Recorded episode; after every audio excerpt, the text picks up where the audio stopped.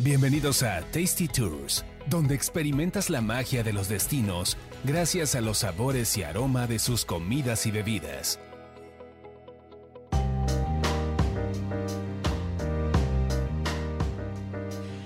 Hola, ¿qué tal? Bienvenidos a una emisión más de Tasty Tours. Yo soy Roxana Cepeda y me acompaña Carlos Mendoza. ¿Cómo Señores, estás? Un gusto, muy bien. Muy bien, ya son los últimos del 2021. Ya, ya porque dije 2021. 21, que ya estoy pensando en el próximo año, ya, Ya, ya queremos que también se acabe ya quiero el que se acabe año. este verano. No, no, no. Ya los últimos de este año, pero lo que me causa este podcast es que se me antoja viajar y no se puede tanto. Y si me da. Sí, es como un relax, como una catarsis, pero a final de cuentas es así como de un poquito de frustración de ya me quiero subir en avión. Este año mi pasaporte no tuvo sellos. Y El sí me mío da solo algo. tuvo uno. ¿Para dónde fuiste este año? A Canadá, al principio de Ah, año, fue- en enero. fue lo de que van- Fue el último, el último internacional. que fue el podcast anterior que escucharon. Exactamente, el de la Ah, nieve. Pues aquí es- estamos esperando que se acabe este año. Pues sí, ni modo, ya tendremos que planear viajes para, para mediados del próximo año, porque tampoco va a estar tan, tan fácil el principio de 2021. Yo a ¿eh? la primera que ya esté vacunado, yo me subo al avión, ¿eh? Pero aparte el tema es eh, los viajes al extranjero, que an- antes de comenzar, sí quiero hacer una breve acotación. Si van a, si van a hacer un viaje al extranjero, tienen que revisar súper bien el tema de, las reglas, sí, con las embajadas, eh, porque bueno, nos, nos acaba de pasar la semana pasada, ahora sí que en caliente, mi pareja iba a viajar a Alemania porque allá están sus hijos y bueno, pues era este, pasar allá las fiestas, ni siquiera tanto como salir ni nada, sino estar con ellos en casa. Y pues no lo dejaron pasar. ¿Llegó? Teniendo el, teniendo el boleto comprado, no lo dejaron subir al avión. Ah, pues. Pero lo que se me hace mala onda y que bueno, ahora sí voy a balconear un poquito, pero creo que es necesario, es que eh, este boleto, por ejemplo, lo compramos con Aeroméxico. Y eh, antes de comprar el boleto, nosotros hablamos con la aerolínea para preguntar si no había ningún problema. Si puedo, si me dejan, si se sí. se puede, justamente, y ellos nos dijeron, no, no hay ningún problema, este puede llegar. O sea, no nos hicieron ninguna aclaración o, o no nos dijeron de vaya y revisen tal, o sea, pero nosotros hicimos todo ese ejercicio de que, bueno, checamos con, con la aerolínea y dijimos, bueno, si la aerolínea nos está diciendo que no hay problema, pues entonces no hay, no hay problema, ¿no? Estuvimos investigando, pero como tres veces les preguntamos por teléfono en atención a clientes. Sí, sí, sí. Hicimos el double check varias veces y, y pues ya el mero día del viaje llega al mostrador a hacer check-in y pues vas para atrás, ¿no? No te dejamos subir porque nada más están, estamos dejando ir a todos los que son como, que tienen pasaporte europeo, o sea, que son mexicanos pero con pasaporte europeo o a los que son nacidos allá, ¿no? Eh, Ciudadanos europeos o de otros lugares, pero que tienes... Mexicanos no pueden viajar para Europa. Si tienes pasaporte mexicano solamente, no. Órale. Y eso es algo que no te lo dicen. Y se me hace muy mala onda. Yo no lo había leído en ningún lugar. Yo ¿Por sabía que había restricciones en Italia, en España, en el Reino Unido creo que había restricciones, pero Alemania. Pues parece ser que ahorita es toda la zona euro que no pueden pasar mexicanos. ah, bueno, que Entonces, debe ser toda la zona aérea. es cierto. aguas, chavos. Si tienen algún viaje reservado para los próximos meses o en estas fechas, yo les recomendaría que chequen con la embajada de cada país. Sé, ¿puedo o no? Sí, que lo más seguro es que no. Creo que solamente te ponen como cinco excepciones de si eres diplomático, si vas a un funeral, si tienes una alguna enfermedad no contagiosa que se va a operar y tienes como todo el sustento médico. O sea, son casos muy muy especiales en que sí te dejan pasar, pero el hecho es que si no tienes un pasaporte europeo, ahorita no pasas como mexicano. O sea, y, Y van a reembolsar dice. ¿Y el boleto? ¿Se queda pendiente el, el se crédito? quedó como sujet como volando, como cuando te, te ponen que tú lo puedes este cambiar de fecha y lo dejas abierto.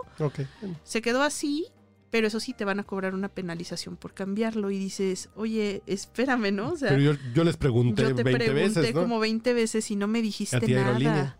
Exactamente. Entonces, Yo se me hace mala onda. Yo creo que sí, sí, sí deberían, este, y digo, no solo Aeroméxico, en general las aerolíneas sí deberían de estar informando a la gente de esto, porque estamos en una circunstancia muy atípica, muy anormal en la que en la que no sabemos cómo son las reglas del juego y que aparte cada día están cambiando. Entonces, Y ojo con las aerolíneas porque ahorita tienen el tema de necesitan recursos, ¿no? sí, exactamente. Eh, eh, entonces no te van a decir, ay, no compres su boleto. sí, claro. No te van a decir, eh, entonces mejor pregunta con las embajadas. Con las embajadas es lo más óptimo. Pues que- usted cómprelo. que, de- que no pasa debimos nada, de haber he- hecho eso, pero también en la página de la embajada te metes y es muy ambiguo, ¿sabes? Porque te, te dicen, no, este, como de sí, sí, este, sí están permitidos los viajes y bla, Pero el bla, que tiene bla. hijos allá, mm, ¿no? Hay una excepción de la embajada que sí te decía ahí que si, que si eras este familiar del núcleo directo, sí podías, pero pues parece ser que quien está tomando la decisión final ahorita es la aerolínea. Y si la aerolínea dice no, es no. Y si llegando allá, o sea, si sí te suben y llegando allá también el oficial de migración que Dice te que toque no. dice que no, también vas para atrás. Entonces es algo súper, súper ambiguo y muy, mm, ¿cómo se dice? Pues sí, como muy eh, de- que depende de a quién te toque, ¿no? Entonces, pues está súper raro. No, pues ya. Pero aguas, aguas, chavos, con, con eso. Y bueno, el día de hoy vamos a tener un programa, eh, justamente va a ser mucho de tips. Eh, van a ser dos, les voy adelantando. Eh, va a ser en dos partes, porque vamos a hablar justo de estos destinos que son complicados y que muchas veces o los amas o los odias. Destinos que no hay como, como este punto medio, o que son como el yin y el yang, que de pronto pueden tener cosas que son padrísimas, pero al mismo tiempo cosas que, que no te van a gustar y que hay que hablar también de, de esas cosas, ¿no? Porque a veces no todo, no todo es bonito en los viajes. Y bueno, vamos a hablar de dos destinos que son así como un poquito extremosos, que tienen cosas bellísimas, pero cosas no tan bellas. Y bueno, pues estos destinos vamos a comenzar el día de hoy con Perú.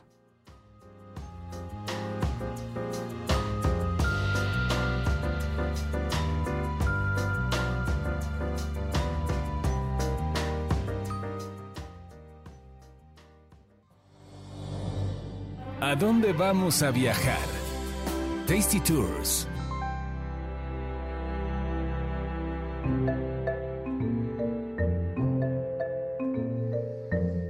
Bueno, fuera del aire estábamos diciendo que se ha puesto muy de moda en los últimos años visitar Perú, específicamente Machu Picchu, ¿verdad, Carlos? Sí, yo no entiendo esta cuestión del, de los mexicanos de ir hasta Perú para ver ruinas. Aquí tenemos muchas y les juro que la mayoría de los que van a Perú no conocen ni el 50% de las principales eh, sitios arqueológicos en México. Chichén, Uxmal, Palenque, Teotihuacán, Mitla, Monte Albán. ¿Qué más me Más queda? todos los chiquitos, Sí, sí, sí. Tula, los que Sí, sí, están sí. aquí como en el centro del país. Teotihuacán, Tulsi. Huachimontones en Jalisco. No, y hay muchos. Hay muchísimos. Digo, con los principales, les juro que de los 10 principales no conocen la mitad. Sí. ¿Y por qué van a Perú a cargar buenas vibras? Si aquí tenemos el Teposteco a 45 minutos, ¿no? El cerro de la silla. Cabe señalar que para los aztecas el cerro de Chapultepec era un lugar místico y para gar- cargar energías se suben al metro, se bajan en el metro Chapultepec, caminan Y ya. y cargan energía. No tienen que ir ni a Teotihuacán ni a Tepoztlán. Sí, no, bueno, hay, hay gente que también eh, va mucho a Perú también por el tema de la naturaleza y yo creo que se ha, se ha vuelto muy famoso y creo que también ha influido todo este tema de que de que ha sido como las maravillas, parte de las maravillas naturales del Nuevo Mundo y, y bueno, que empezó a entrar también la UNESCO como patrimonio de la humanidad y todo eso, creo que es parte también de lo que le ha dado pues como mucha publicidad, digamos, a, a Perú, ¿no? Y sí, Perú es, es un destino bonito, muy, tiene muchas cosas muy padres, pero déjame decirte que no es un destino para todos. Y eso creo que la gente ¿Por qué no es debe de todos? saberlo. Porque es que depende mucho de tus gustos y de cómo te guste viajar. Eh, no es un destino cómodo o no es un destino que puedas viajar tan cómodo. Y creo que la gente que, por ejemplo, sí está buscando pues hacer viajes con comodidades, eh, pues en Perú va a ser complicado. Sí las hay, claro, también hay muchas experiencias de lujo. Y a mí me tocó vivir las dos caras de la moneda. Desde irme de... Porque fui dos veces a Perú, dije, a ver, le voy a dar otra oportunidad, ¿no? Creo que cada destino, este, cuando no tenemos un viaje tan agradable, tenemos que darle otra oportunidad, ¿no? Y a lo mejor ver otra ir y hacer, hacer otro viaje de forma diferente con otras personas, con otras circunstancias y, y, darle otra oportunidad al destino. Y bueno, fue lo que a mí me pasó porque la, la primera vez que fui a Perú me fui casi de mochilera, o más bien de mochilera, tal cual, ¿no? Este, era en mi etapa de, de mochila al hombro, este viaje económico. Y les voy a decir todos los errores que cometí y que no deben hacer, especialmente en Perú.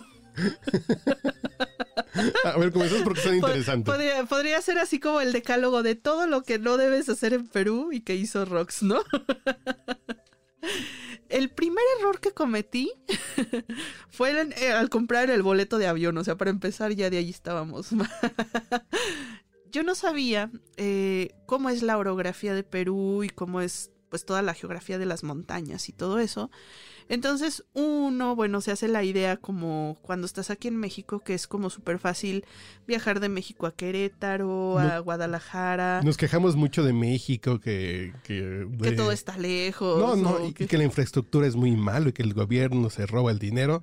Y viajas a Sudamérica y dices, nuestras carreteras son una chulada, las autopistas, ya hay autopistas para todas partes. Ya te mueves en un autobús, llegas, bueno, no tranquilamente porque hay delincuencia, pero en el tema del recorrido, ir a Acapulco, ir a Veracruz, pero en Sudamérica ir a Machu Picchu ya es un relajo, ¿no? Por ejemplo. Sí, y, el error que cometí fue no haber investigado eso antes, sino que de pronto, ya sabes, el típico que, que te metes a, a, a, Google Maps a ver Perú y dices, ah, mira, aquí está Lima y acá está Machu Picchu. Bueno, pues se ve cerquita, ¿no? Entonces veo una oferta deslumbrante de vuelos a, Lima, que estaban los vuelos como en 5 mil pesos redondo a Lima y dije, wow, está muy barato. No, pues voy a comprar un boleto para ir a Perú, pero obviamente mi idea no era quedarme en Lima, mi idea era ir a Machu Picchu, porque era como lo, lo mainstream, lo que estaba de moda y de, claro, yo quiero ir y bueno, ¿no? Compro el boleto a Lima y después me doy cuenta cuando empiezo ya a buscar de, bueno, ok, voy a ir de Lima hacia Machu Picchu. Pues yo pensaba que había un autobús que te llevaba de Lima a Machu Picchu. Y no, no hay autobús de Lima a Machu Picchu. Y si ustedes buscan en internet, la distancia son 500 kilómetros. Sí. Es como de aquí a Acapulco. Claro, y dices, son claro, en cinco horas, seis horas, ponle por más complicado que esté. Ajá. Que si me toca tráfico aquí en Tlalpan, me llego en seis horas a Acapulco, ¿no? No, allá no llegas. No, no llegas. Punto. No hay, exactamente. Pero aparte de eso, o sea, bueno, pon tú que dices, bueno, sí, tomo un autobús y a tal. Y resulta que las carreteras de allá, pues, al menos el camino que es de Lima y que es para irte hacia la zona de Machu Picchu, pues es entre montañas y está complicado, pero además es peligroso como por todo este tema de la mafia sudamericana, inseguridad y demás. Y sí, te saca mucho de onda. No, pero estoy viendo que para ir a Machu Picchu desde Lima debes presupuestar dos o tres días para viajar. Exacto. Para 500 kilómetros. Exactamente. Ah, llego en camión, llego a Palenque y de ahí me paso a Chichen Itza en dos, tres días, ¿no? Aquí en México, ¿no? En camión. Y tomando en cuenta la Ciudad que, de México. que un viajecito a veces a Perú lo planeas para hacerlo en cinco o seis días, pues eso consumiría la mitad ya de tu viaje. Además. Además. Entonces, bueno, cuando vi eso, pues ya estaba yo atacada de cómo voy a llegar entonces a Machu Picchu, ¿no? Empiezo a investigar y me dicen, no, es que primero tienes que tomar otro vuelo de Lima a Cusco. Cusco es como la ciudad clave de todo esto. O sea, hay que llegar a Cusco primero antes de llegar a Machu Picchu. Y dije, bueno, ok, ¿cuánto puede valer un vuelito de Lima a Cusco? Que va a ser un vuelo de 40 minutos, o sea, súper doméstico. Bueno, pues el vuelo de Lima a Cusco me salió en 6 mil pesos. O sea, mil pesos más de lo que me había salido. El de México. El de México a Lima. Entonces ahí fue mi primer error. Chicos, cuando vayan a, si quieren ir a Machu Picchu, compren un vuelo de México a Cusco. Este, pero si, si tiene escala en Lima, porque a veces hay unos que son con escala en Lima, bueno, pero ya por lo menos tienen cubierto todo el tramo. O sea que si ven la oferta de los seis mil pesos, que sea porque los lleve hasta Cusco, desde México hasta Cusco. Ok. Porque a mí me salió en 11 mil pesos el chistecito de comprar dos vuelos diferentes. Más aparte que, bueno, tuve que... Yo dije, bueno, aprovecho y también conozco Lima. Eh, ha de ser bonito, ¿no? Vamos a explorar. Bueno, Lima es como una ciudad de México, pero con mar y nublada, tal cual. Ok. Entonces van a ver eh, un centro no histórico. mal. No, no está mal, ¿eh? O sea, van a ver un centro histórico muy parecido al que tenemos aquí. Simplemente es como de no tengan una gran expectativa de que va a ser muy diferente a Ciudad de México. Salvo el caso de Buenos Aires, viajar a Sudamérica, a mí se me hace que es como viajar a- a- en México. Sí. Bogotá, eh, A menos que te vayas a las ciudades pequeñitas, que ya son como más Sí. pueblitos, más pintorescas. Sao Paulo. capitales. Río es una chulada. Río es Río es la Ciudad de México mezclada con Acapulco, pero con playa y con y, y con mucho desmadre. Entonces está padre. Río está muy padre para ir a visitar. Eso tengo pero lo demás de conocer. es así de ¿para qué voy tan lejos si aquí tengo coloniales, tengo playas, tengo ruinas, tengo todo aquí en México? Mejor me acabo esto y me ahorro ese dinero para un- destinos más lejos. ¿no? Claro, o más diferentes, por, Sí, sí, sí. por lo menos. Pero bueno, ese fue el, ese fue el primer error. Después, ya estando en, en Cusco, Cusco es una ciudad súper fría. Ahí, bueno, Cusco, ¿saben a qué se parece ahorita que ya tuve la experiencia de vivir Chiapas? Se parece un poquito a San Cristóbal de las Casas. Es así como ese aire de pueblito, frío. nublado, Ah, frío. Eh, pero bueno, también están obviamente los indígenas con las llamitas en Perú y bueno, todo eso, ¿no? Es un pueblo muy bonito que vale mucho la pena conocer. Bueno, una ciudad chiquita. Ahí sí vale la pena, fíjate. Yo me brincaría a Lima y me iría directamente a Cusco, Ya hacia el al grano. hacia pueblear. Y la comida, La porque yo me muero de conocer Perú para acabarme la La así, comida eh, es ya como... cevichazos. Sí, el, el ceviche de Lima es una cosa increíble que sí tienes que probar. O sea, yo, yo volvería a Lima solamente para probar el ceviche de ahí. Porque aparte sí tiene que ser ahí, porque lo probé en distintos lugares de Perú. Lo probé en Cusco, lo probé en Machu Picchu, lo probé en Lima y era como de, no, tiene que ser en Lima. El- y, y algo tiene el ceviche peruano de Perú, o hecho por peruanos con, con receta peruana, Que es una hermosura. Eh, en serio, no se parece a ningún ceviche que hayan comido en su vida. No, porque además el ceviche de allá eh, te lo sirven como con granos de maíz de pozole y con granos de maíz como de los de las palomitas, pero como fritos, como, Como dorados, sí, sí. dorados, crujientitos, con camote, con camote, este, con, hierbabuena, limoncito, pero que está así como lechosito, que de hecho Sí. ellos le llaman la leche de tigre. la leche de tigre, que es una hermosura, que es el aceite de oliva, tiene hierbabuena, limón, que sí es un limón como un poquito, como entre amarillo y verde. Ajá. Eh, Es un Y limón muy, como muy color- sabroso. le dicen leche de tigre porque queda como de color naranjita, ¿no? Sí, sí, pero eso, las te echas dos Porque les ponen ají, le ponen ají amarillo. y embarazas a alguien con la mirada, con la pura leche de tigre. ¿eh? Sí, casi, casi. Sí, sí, sí. Sí, la comida es muy buena, pero también no en todos lados. O sea, sí tienes como que... Como que... No es como aquí que el taco al pastor en cualquier esquina está bueno. No. Sí tienes que hacer como una búsqueda previa de dónde vas a comer y de qué lugares ya son como muy recomendados por... Pues por la gente, no digo que no vayan al mercado o a la esquina, sí, hay mercados muy ricos. Por ejemplo, yo en... De la primera vez que fui, fíjate, no comí tan padre porque eh, aparte de que iba con muy bajo presupuesto, eh, no supe como todo esto de la investigación previa. Entonces de pronto me paraba en algún restaurante, pues digamos, promedio, y no estaba tan buena la comida. Y cuando me iba al mercadito sí me iba bien. Entonces en el mercadito sí comí unos tamales deliciosos.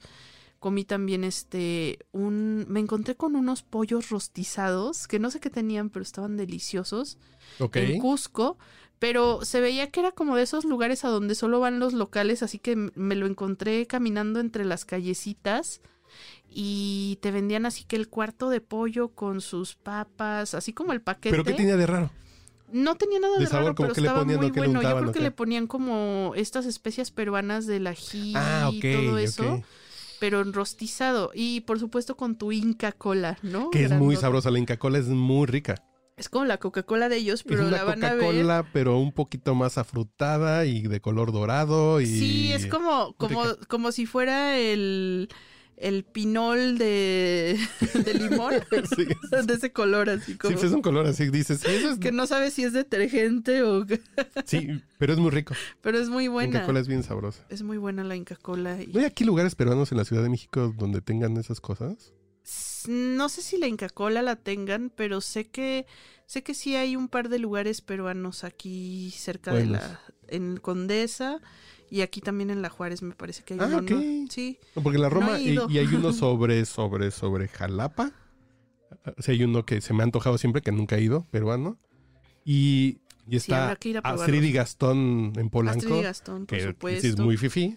Es pues, sí hay que ahorrar para ir a comer ahí, pero Sí, pero vale, vale ay, la se me pena. antojó un ceviche peruano. Ay, ya sé a mí también. Es que es, es riquísimo el ceviche peruano.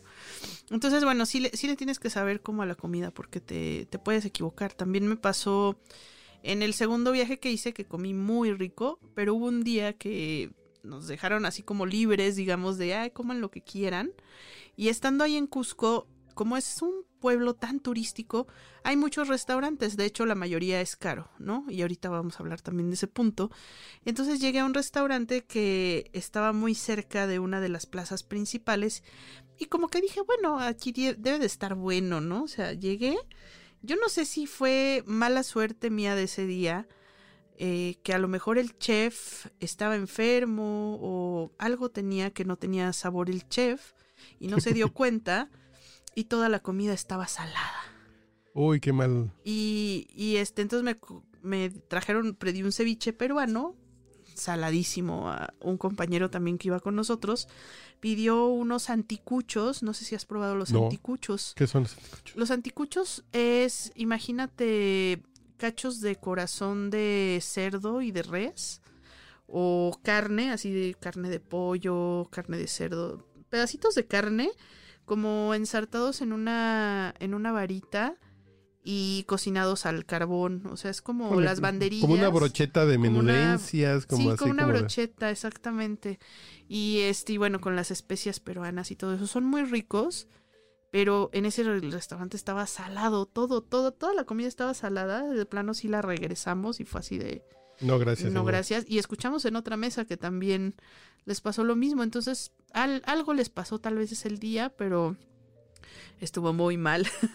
Uy. Y, y, por ejemplo, en, en, en lo que fue ya tal cual Machu Picchu, no encontré un lugar decente para comer. O sea, todos eran como muy promedio, muy para el turista, muy básicos. Y no, no tenían. La comida de Machu Picchu no estaba tan buena.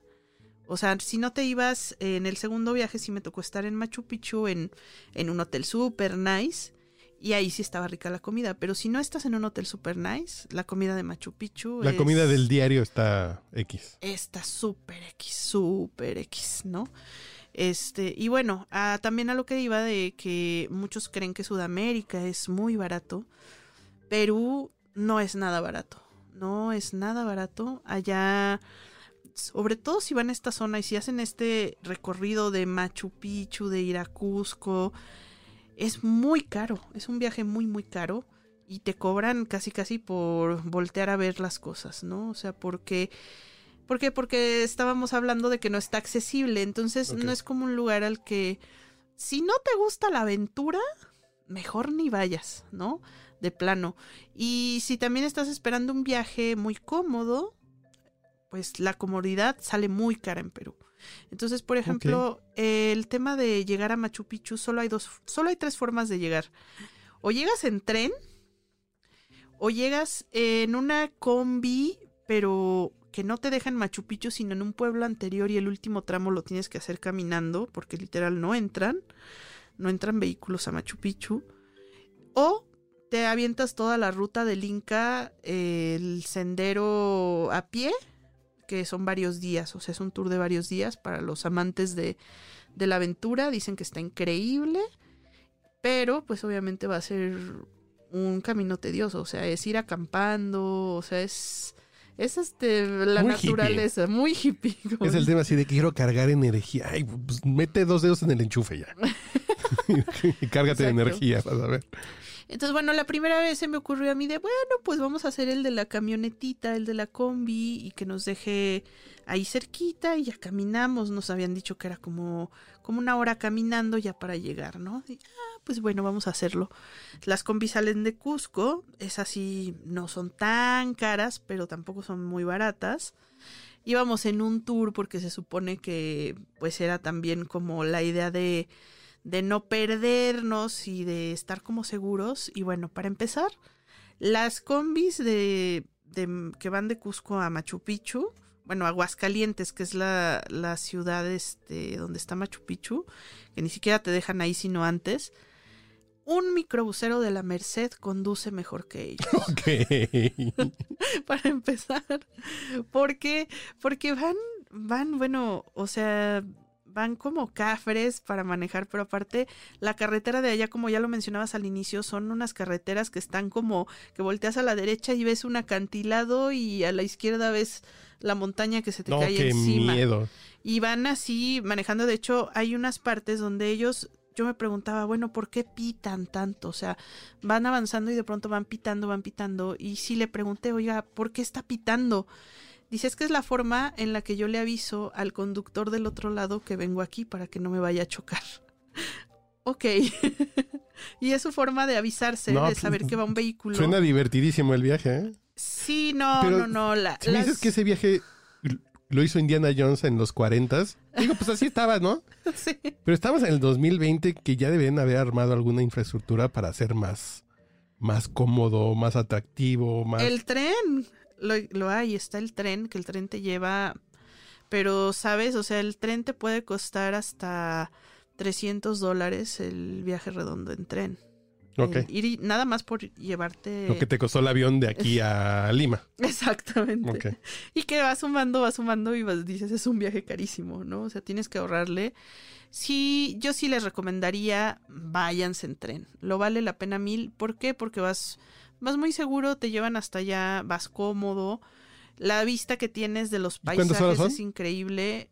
Es como una hora y media lo que te vas a hacer en el tren. Y en cambio en la camioneta, en la De camioneta Cusco a Machu Picchu. De Cusco a Machu Picchu, en la camioneta sí te haces como, como unas tres o cuatro horas a- al pueblito donde te dejan. Y lo peor es que, bueno, sí te dejan ahí. Yo, yo había medio preguntado y es esta parte como, no sé si vetada o que les da pena hablar y no te dicen bien. Y yo sí había preguntado, bueno, ¿cómo es ese último tramo que voy a caminar? ¿Está plano? No, o sea, yo sí soy muy mucho de eso porque a mí no me gusta nada de la aventura, ¿no? De en cuanto a andar así de naturaleza y todo, yo soy muy nerviosa.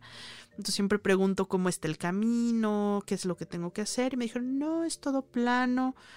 Ah, bueno, está perfecto. Yo, a mí ponme a caminar en lo plano y camino 10 kilómetros si quieres, no hay bronca. Pero nunca me dijeron que por donde tenía que caminar eran por las vías del tren. Y que por tanto. y que por tanto. Bueno, pues las vías del tren está lleno de piedras, este, vos vas caminando sobre la grava de las vías del ¿Cuánto tren. tiempo caminas en las vías? Mira, eh, yo, este, porque ya se nos estaba haciendo noche, que aparte fue otro, otro show, nos hicimos casi tres horas caminando. No, gracias. En un tramo que nos habían dicho que era de una hora. Y aparte había pedazos de las vías que te lo juro que me daba un vértigo porque era de no tener dónde agarrarte, pero que veías que abajo estaba como un precipicio y había que caminar, no sé, dos metros de vía que estaban así feo y yo era como de, Dios, si, si se me va el pie, o sea, así de, ya, ya valí madres aquí, ¿no? Me voy a quedar y ya es de noche, los moscos. Bueno, no, no, no, era, era un este tema muy extraño, ¿no? Pero, ¿valió la pena? Ya cuando llegas a Machu Picchu dices, Sí. ah, estuvo bien. Sí, sí, sí, sí, sí, la verdad sí, ya, ya llegando a Machu Picchu ya está, está súper bonito, lo que es ya la zona arqueológica, todo está muy padre. Otra cosa, no pueden entrar a la zona arqueológica si no van en tour, no pueden explorar así como que andar por tu cuenta y ver. Desafortunadamente ya se convirtió en un destino tan visitado y tan lleno de gente que incluso te ponen horarios para entrar. y van entrando ciertos grupos y tienes eh, pues ya un tiempo predeterminado para hacer todo el recorrido. Vas con el guía. Eh, a veces, bueno, a mí las dos veces sí me tocó suerte de que la última media hora te dice, bueno, ya tú este, ya viste todo, checa qué te gustó y tómate tus fotos o lo que tú quieras. O siempre te dan como ese, ese tiempo, ¿no? Para tomar fotos y para que vayas como... O sea, no te llevan corriendo, si vas como con calma viendo las cosas, pero no puedes andar como tanto explorando por, por tu cuenta de decir, ah, sí, pues me voy a hacer el picnic aquí en la ruina o, o a quedarme este un rato. No, pero sí, sí vale la pena, sí está muy bonito.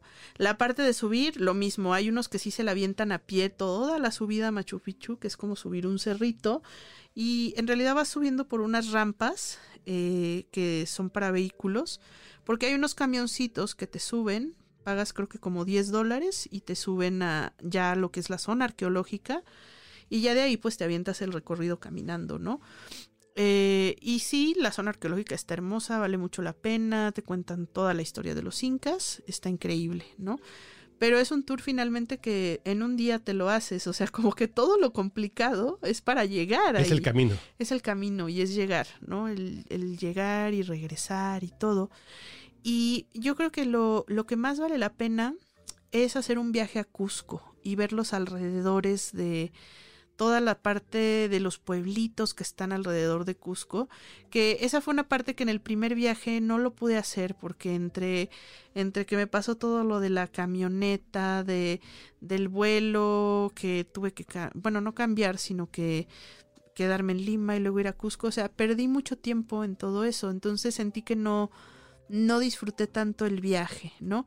Y otra cosa que tienen los peruanos es que de pronto te dan gato por liebre, entonces ojo, mucho ojo con los tours, porque te lo pueden pintar súper bonito en el tour y ya a la mera hora de que es el tour, pues nada que ver con lo que te dijeron, ¿no? Como nos pasó en el primer tour que de pronto decían que de la camioneta íbamos a llegar a un lugar a comer que te incluía la comida, que era un buffet y te contaba así de y las señoras van a estar cocinando la comida peruana y pues yo me imaginé haz de cuenta como como cuando vas a la marquesa y que está en la carretera y que ves así un montón de puestitos con, con comida mexicana, así me imaginé, ¿no? un paradero. vamos a llegar a un paradero así como tipo la marquesa. No, llegamos a una casa de, de una señora y su comida buffet era escoger entre dos platillos. y la comida estaba muy mala, pero muy mala. Era como, era un caldo muy extraño con, como con huevo y con unas verduras pero insípidas. Que me acuerdo que dije, Dios, esta es la única comida que voy a comer hoy hasta la cena y está horrible, ¿no? Entonces, sí, sí tengan cuidado, sí tengan cuidado porque sí es como depende mucho del, del viaje que, que, hagan, es como les va a ir y de entre más paguen, pues les va a ir mejor, pero pues ya saben que se tienen que ahorrar una muy buena lana para ir a Perú. Y si se van, barato. Y si van barato y en plan mochilero, bueno, pues no exijan mucho porque no les van a dar mucho. O sea, es un destino un poquito extraño en ese aspecto, pero sí vale la pena, vale la pena ver Machu Picchu, es un lugar al que tienen que ir al menos una vez en la vida, Cusco también, alrededor está hermoso, ya en el segundo viaje lo disfruté mucho más porque me llevaron a las... Y porque fui más fifi, obviamente, me llevaron a un tour a las salineras de Maras, que es un lugar donde tienen así como sales de todo tipo, desde sales de baño hasta sal para consumir. Eh, me llevaron a otra parte que son los círculos de Moray, que, que son como, como una especie de ruinas que eran donde ellos sembraban todo, todo lo de su agricultura y son como unos círculos que van hacia abajo y se ve súper bonito. Y todos los pueblitos que están alrededor de Cusco, cada uno tiene su zona arqueológica, su iglesia, como muy bonitos. Entonces ese recorrido sí vale muchísimo la pena. Y ojo, otra cosa que también les decía, no es para todos si padecen enfermedades cardíacas, si tienen algo como del tema del corazón, eh, no, es muy, no es muy sano o muy apto que vayan porque se pueden sentir mal. Por la altura. Por la altura. En Cusco, imagínense que estamos todavía más alto que la Ciudad de México, que dicen que ya aquí Ciudad de México es alto. Estamos como a 2000 2600, no. Estamos a 2200, 2600. En Cusco Toluca estamos está casi a alto. 3000 o más de 3000. Entonces, es muy probable que se sientan mal y que les den lo que los peruanos llaman el soroche o el mal de altura. Para esto, ¿qué hacen? Pues que van a ver que al llegar a Cusco en el aeropuerto te ofrecen unas hojitas y no, no es marihuana, es coca. que unos dicen, ay, pero me voy a drogar. No, por supuesto que no. O sea, es la plantita tal cual seca, la hoja de coca, porque eso te ayuda a regular la presión y te ayuda a que no te dé el mal de altura. Hay quienes, aunque mastiquen 10 hojas de coca, les va a dar, ¿no? Y hay otros que con eso ya la libran. Pero si van, les recomiendo que sí lo tomen o incluso desde el avión, desde que vas en el avión a Cusco, cuando pasa el carrito de las bebidas, te ofrecen té y se, que se tomen antes de, de bajar, o sea, en el avión, un tecito de coca y al llegar mastiquen unas hojitas de coca y ya es probable que ya no se van a sentir tan mal. A ver, la Ciudad de México está a 2250 metros. ¿Ok? Toluca está a 2600. Y Cusco, Eh, Machu Picchu está a 2900. ajá, Y, y, no, 2400. Y Cusco está a 3300. exacto. Es, es altísimo. Es muy alta. La Entonces, respiración y es- todo eso sí necesitas estar. a- Sí, y de hecho lo más echas la recomendable. y todo eso, sí la vas a pesar. De hecho, lo más recomendable que te dicen es que llegues a instalarte a Cusco y que ese día no hagas nada más que acostumbrarte, adaptarte a la altura. Y ya si quieres ir a Machu Picchu, si quieres ir a los pueblitos, lo hagas al día siguiente de que llegaste, cuando tu cuerpo ya se adaptó un poquito, porque sí cuesta.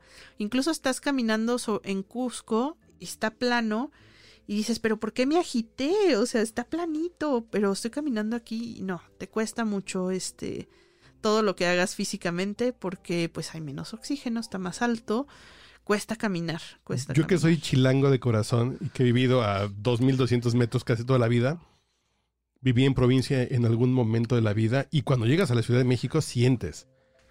Dices, acá traigo buena condición, he estado corriendo, tengo años corriendo, bla, bla, bla.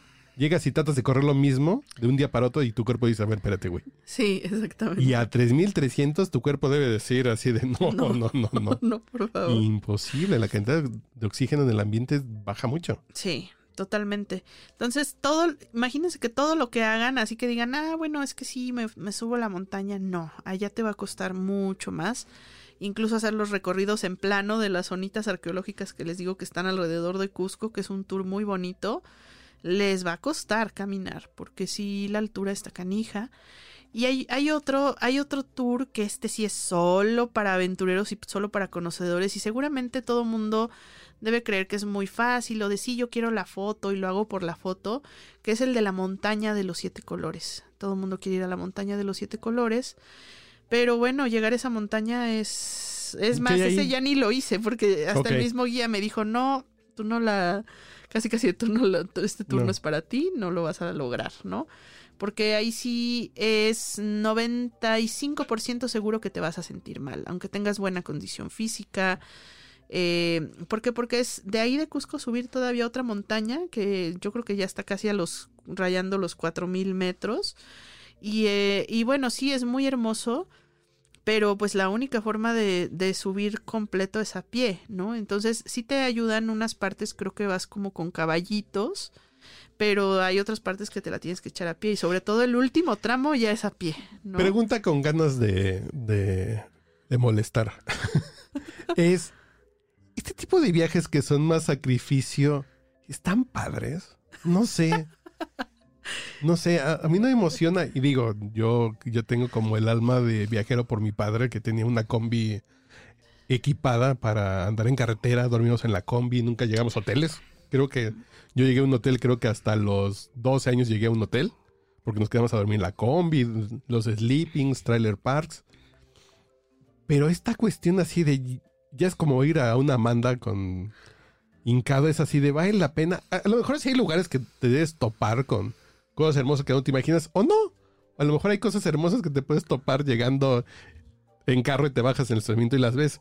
No sé si la emoción es, es la friga y como el peregrinar para llegar a esos lugares. No sé, pero a mí en lo personal es así de, no, gracias. Si no eres, si no eres un viajero aventurero y no te gusta tanto la naturaleza o eres picky, no, te la vas a pasar mal. Ok. Pero si te gusta la naturaleza, aguantas vara y dices, bueno, vamos a ver, te la vas a pasar bien. Eh, hay otra parte de Perú que no es tan conocida, que es el Amazonas peruano. Eh, en el segundo viaje me tocó, me tocó ir para allá a una zona arqueológica que se llama Cuelap, que para mí está impresionante Cuelap. Es, te llevan como en unos teleféricos y, y vas como entre las nubes y son unas montañas increíbles. Y bueno, sí, obviamente ya hay una parte que te la tienes que aventar igual a pie o caballos y les dan miedo los caballos, pues les va a tocar a pie como a mí. Y, y está muy bonita, está muy padre, es un poco más baja, por ahí no hay tanta bronca con el tema de la altura, pero sí es un viaje al que tienes que llevar cierta condición física, o sea, no, Eh, eh, es que yo te no digo- te puedes ir así como de, ah, sí, ya me voy y nunca, no hago ejercicio, o sea, es como para gente que sí hace ejercicio, que les gusta la naturaleza, que, que están fit, sanos, eh, jóvenes, o sea, es un viaje para ser joven, yo creo, porque no, aunque sí hay, obviamente sí hay, pero no veo gente mayor haciendo ese viaje, ¿sabes? Es como complejo. Y bueno, nomás para que sepan, este, ahí cerca de, de Cuelap hay muchas cascadas, también es muy bonito. Nos llevaron a ver una cascada y ahí sí, o sea, fue un viaje tan pesado, así te la pongo. Fue tan pesado, hicimos tantas cosas en el segundo viaje, tantas zonas arqueológicas, subir, bajar, que tres días después de que yo regresé a Ciudad de México, mi rodilla dijo, no, hasta aquí llegué y, y bueno, este, tenía yo la rodilla con una bola al tercer día porque se me derramó el líquido sinovial. Así Ah, te entonces fue una friega. Ah, sí te la cuento. No, no, Entonces es, es un, es un viaje muy pesado. Que, que bueno, si lo van a hacer, llévensela con calma, planeenlo bien, ahorren lana para los tours. Y ese, esos son los consejos que les puedo dar. Que sea un viaje muy planeado, lo más cómodo posible y que vayan hechos a la idea de que lleven, debe llevar una buena condición física. Ok, que no es así, que si no, que si no corren, así como de, no se van a activar por primera vez en 20 años yendo a, No, a esas peregrinaciones. no se van a cargar de energía definitivamente. y bueno, pues ya, ya se nos terminó el programa, pero escuchen el siguiente que vamos a hablar también de otro de estos destinos que va a ser Cuba. Y bueno, me despido. Recuerden nuestras redes sociales, arroba TastyToursMX, en Instagram, en Facebook, en Twitter. Donde quieran, déjenos comentarios de sus experiencias, si han ido a Perú, cómo les fue, para ver cuál, cuál fue su experiencia y en qué condiciones estaban. Nos escuchamos hasta la próxima. Gracias, Carlos. Saludos.